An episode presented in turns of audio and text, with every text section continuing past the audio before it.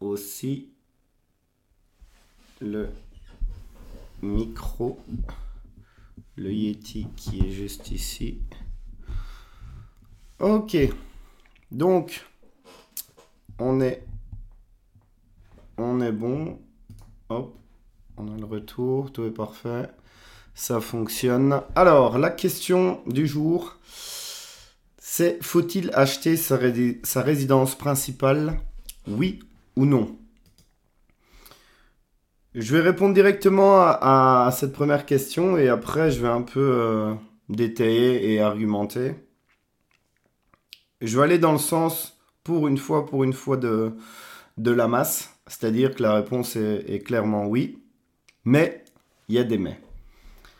Euh, alors, les points sur lesquels j'aimerais bien intervenir, c'est que clairement, les, on va faire les 5, allez, les, les 4 avantages d'acheter. C'est la stabilité à long terme.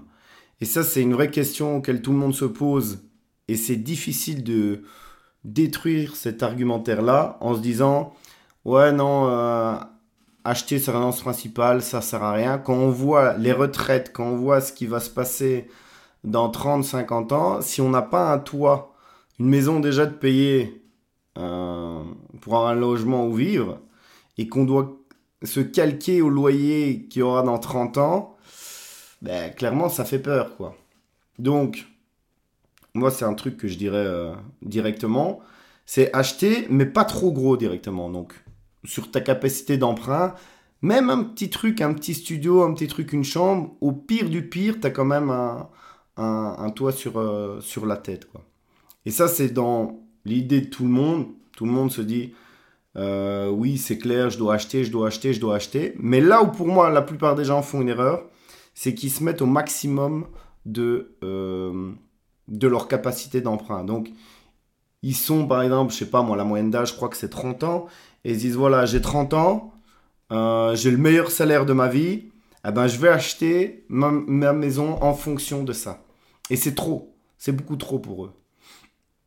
Et le deuxième avantage qu'il y a là-dedans à la chasse, c'est euh, le, fait de contrôler et, d'avoir de la personnalisation dans ce bien. Alors c'est aussi un peu à double tranchant, parce que le fait de vouloir trop personnaliser, trop mettre de l'argent dedans, avoir la piscine, le pool house, le, truc, le tchak, euh, la cuisine que tu rénoves à 20 000, à 30 000, ou ce que tu veux, tu vois, euh, les matériaux, enfin bref, tu as, une impression de contrôle mais en fin de compte, euh, tu mets trop d'argent là-dedans et ça les vaut pas. Et c'est pour, c'est pour ça aussi que la plupart des gens sont, euh, sont dégoûtés quand. Enfin, dégoûtés aussi, si c'est le mot en fait, quand, quand un agent IMO ou quand quelqu'un vient de l'extérieur et, et qui donne le prix de la, de la maison. La personne se sent insultée parce qu'elle dit non, mais attendez, c'est pas possible. Moi, j'ai mis autant de travaux de rénovation. Euh, regardez comme c'est bien décoré. Regardez mon jardin. Regardez si. Et en fait, parfois, tu mets de l'argent là-dedans et c'est à perte. Clairement, c'est à perte. Donc c'est bien pour ton contrôle, pour ta personnalisation du bien. Mais en fait, euh, tu, tu, pourras pas le revendre derrière. Quoi. Tu pourras clairement pas le, revendre derrière. Euh, et ça, c'est un, truc qu'on remarque aussi pour un peu... Euh, bon, je sais bien que les exemples chiffrés comme ça, sans visuel, ça c'est pas vraiment parlant, mais c'est une réflexion que je me suis faite, c'est que je me dis, là j'aimerais bien moi changer de, maison et acheter un truc euh, euh, plus adapté, on va dire, avec les enfants et tout ça, euh, au type de bien. Mais tu prends un bien à 500 000 euros hein, et tu veux l'acheter, tu veux le faire financer 500 000 euros là, bah, tu comptes grosso modo, je sais pas moi, 500 à, à 600 euros par tranche de 100 000 en fait, tu te rends compte que tu vas devoir payer 3000 balles pour ça. Et dans les alentours de Wavre et tout ça, euh, ouais, ok, si tu les achètes, ça fait 3000, mais en fait, tu peux te rendre compte qu'en louant, tu as des biens à 1500, à 2000 euros. Ok, ça sera pas à toi, hein, on est d'accord là-dessus, mais pour voir la, différence de gap entre les deux, et tu as quelque chose de très bien qui n'est pas à toi, mais tu gardes cette, euh, cette flexibilité. Donc ça, c'est un point quand même où quand... Et moi, je me rappelle aussi, hein, je vous dis des trucs comme ça, mais euh, il y a certaines erreurs, si je me le répète pas tout le temps, je replonge dedans. Donc clairement, c'est, euh, il y a une différence là-dessus, et ça, faut en prendre conscience de ça. Après, on a aussi le, ce fameux point où on dit, ouais, mais euh, quand on achète son, sa résidence principale, c'est un investissement. Euh, oui et non, parce qu'au final, euh, oui, ok, très bien, mais si tu restes tout le temps, euh, toute ta vie dans ce bien-là, ça ne te génère pas d'argent. Alors oui, ça prend la valeur, oui, tout ce que tu veux, mais c'est un investissement qui ne te rapporte pas d'argent. Donc on est d'accord, c'est quand même un peu bizarre. Hein. Alors il y a, le célèbre combat là entre Robert Kiyosaki ou même certains youtubeurs qui disent ouais la résidence principale, faut pas l'acheter, c'est un passif, c'est un actif. Je pense qu'il faut, faut, faut avoir les deux sons de cloche et se faire votre propre idée euh, perso. C'est pas une réponse auquel on peut répondre oui et non, même si j'ai déjà fait en, début de, de, de, podcast. Et alors le dernier avantage que je vois moi à l'achat, c'est la stabilité des paiements. Parce que ça c'est clair et ça rassure. On se dit voilà, si on achète et on fait un prêt, euh, si si, je fais toujours de la location de voiture. Les voitures sont toujours là. Euh, donc ouais, si on a un prêt hypothécaire à taux fixe, eh ben on sait que voilà, on est parti euh, sur 20-25 ans, on va payer ça. Et, puis voilà, ça nous donne une forme de, sérénité euh, là-dedans. Et ça, c'est vrai que c'est un gros avantage. Quoi. Après, il y a des gens qui n'ont pas besoin de ça, hein, qui se disent, ouais, voilà, je me démerderai, advienne que pourra, on verra bien, on verra bien ce qui se passe. Mais bon. Maintenant, on va passer à la location et on va parler des avantages de la, de la location de, de maison. De 1, c'est la flexibilité. Et ça, c'est clair et net. Euh, même en tant que... Si on doit divorcer ou s'il y a des ruptures et tout ça, si on a un bail que un reprend ou qu'on arrive sur la fin, on peut quand même partir pas en bon terme, je veux dire, mais c'est quand même assez facile. On dit, bah, toi, tu vas de ton côté, moi, je vais de mon, côté, et basta, pas de souci, pas de notaire, pas de moi, j'ai mis plus, moi, j'ai mis ça. Tandis que si vous avez acheté avec votre compagne et vous devez revendre après par la suite, bah, c'est quand même. Attendez, la limite. Instagram. Hop, je pense que c'est bon je suis revenu.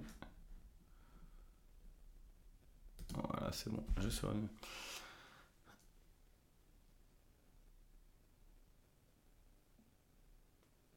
Et donc, euh,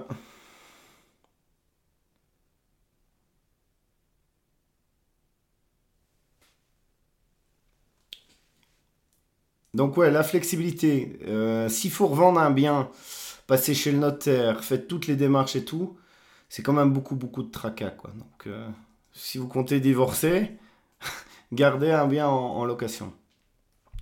L'autre point aussi, c'est qu'on a euh, beaucoup moins de responsabilités. En tant que locataire, même si oui, on doit entretenir, on doit faire euh, pas mal de choses, mais à l'esprit, on ne doit pas payer le précompte immobilier. On a quand même ce côté un peu où on est à l'hôtel s'il y a un truc qu'on laisse tomber par terre ou, euh, ou euh, le parquet qui griffe et tout ça, on a un peu moins la valeur des choses. Et, encore une fois, quand je vous dis ça, bah moi c'est pareil. Quand on va euh, dans un hôtel ou dans un Airbnb, bah, on se dit, bon, bah, c'est pas grave. on se sent moins impliqué par la, par la valeur des choses. quoi. Et pour les réparations et tout ça, moi je me tracasse jamais. Je vais dans un endroit, je me dis pas, tiens, va falloir refaire le toit ah tiens, on doit changer la chaudière. Je m'en fous en tout cas, ça, passe vraiment là. Et tous ces coûts-là, c'est à charge du propriétaire. Alors évidemment, euh, tout le monde dit oui, mais euh, quand on loue, on paye à fond perdu, à fond perdu. Je pense comment il faut voir la chose, c'est qu'on paye pour justement cette flexibilité, cette tranquillité d'esprit.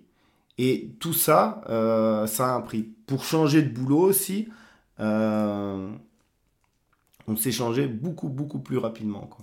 En termes de stress, euh, dépenses imprévues et tout ça, on se dit, on paye les loyers et c'est bon, tranquille.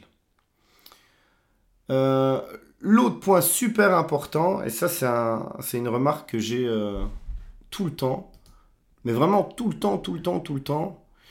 Et là, je me rends compte quand même que c'est... Euh, que les gens ne se rendent pas compte de ça, c'est que euh, la, liquidité, qu'on doit injecter dans un bien pour pouvoir en avoir la propriété, eh ben, il faut amener euh, des 20, des 30 000, des 40 000 euros sur la table pour passer ça. Et c'est ça, en fait, la grande barrière à l'entrée. Et pourquoi je vous dis ça? Parce qu'il y a des, certains locataires qui me disent Ouais, mais en fait, à ce prix-là, c'est trop cher. Euh, moi, je l'achète alors. Je l'aurais acheté, j'aurais acheté mon truc là.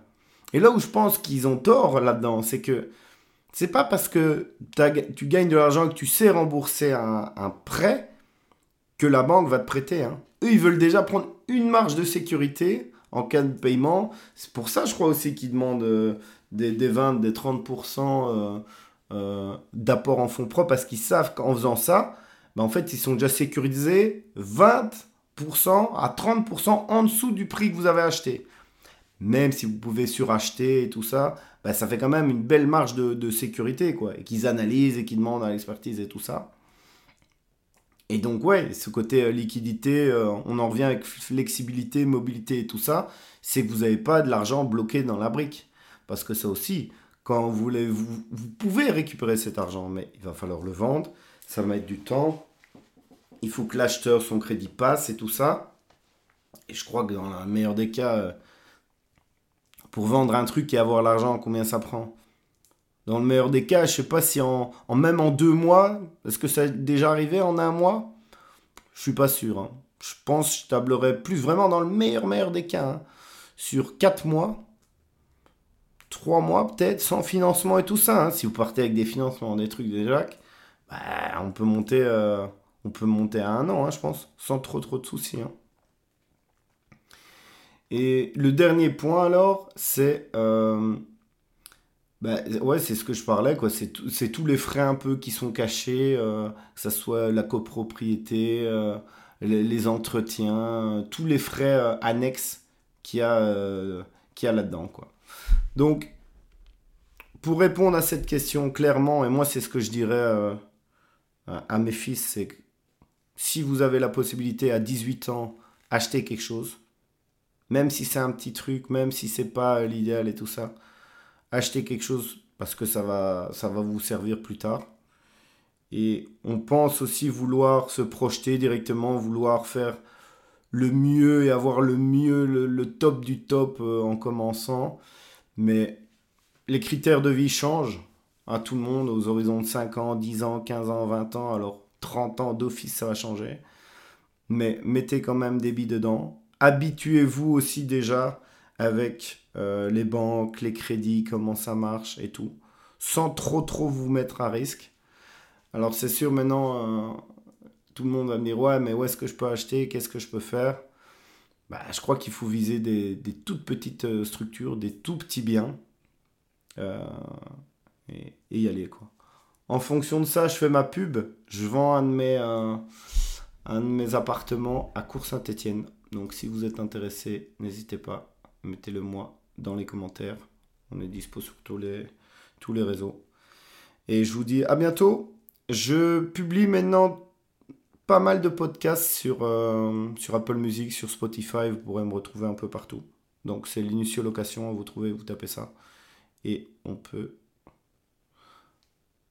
ah, bah voilà, le son passait pas sur YouTube.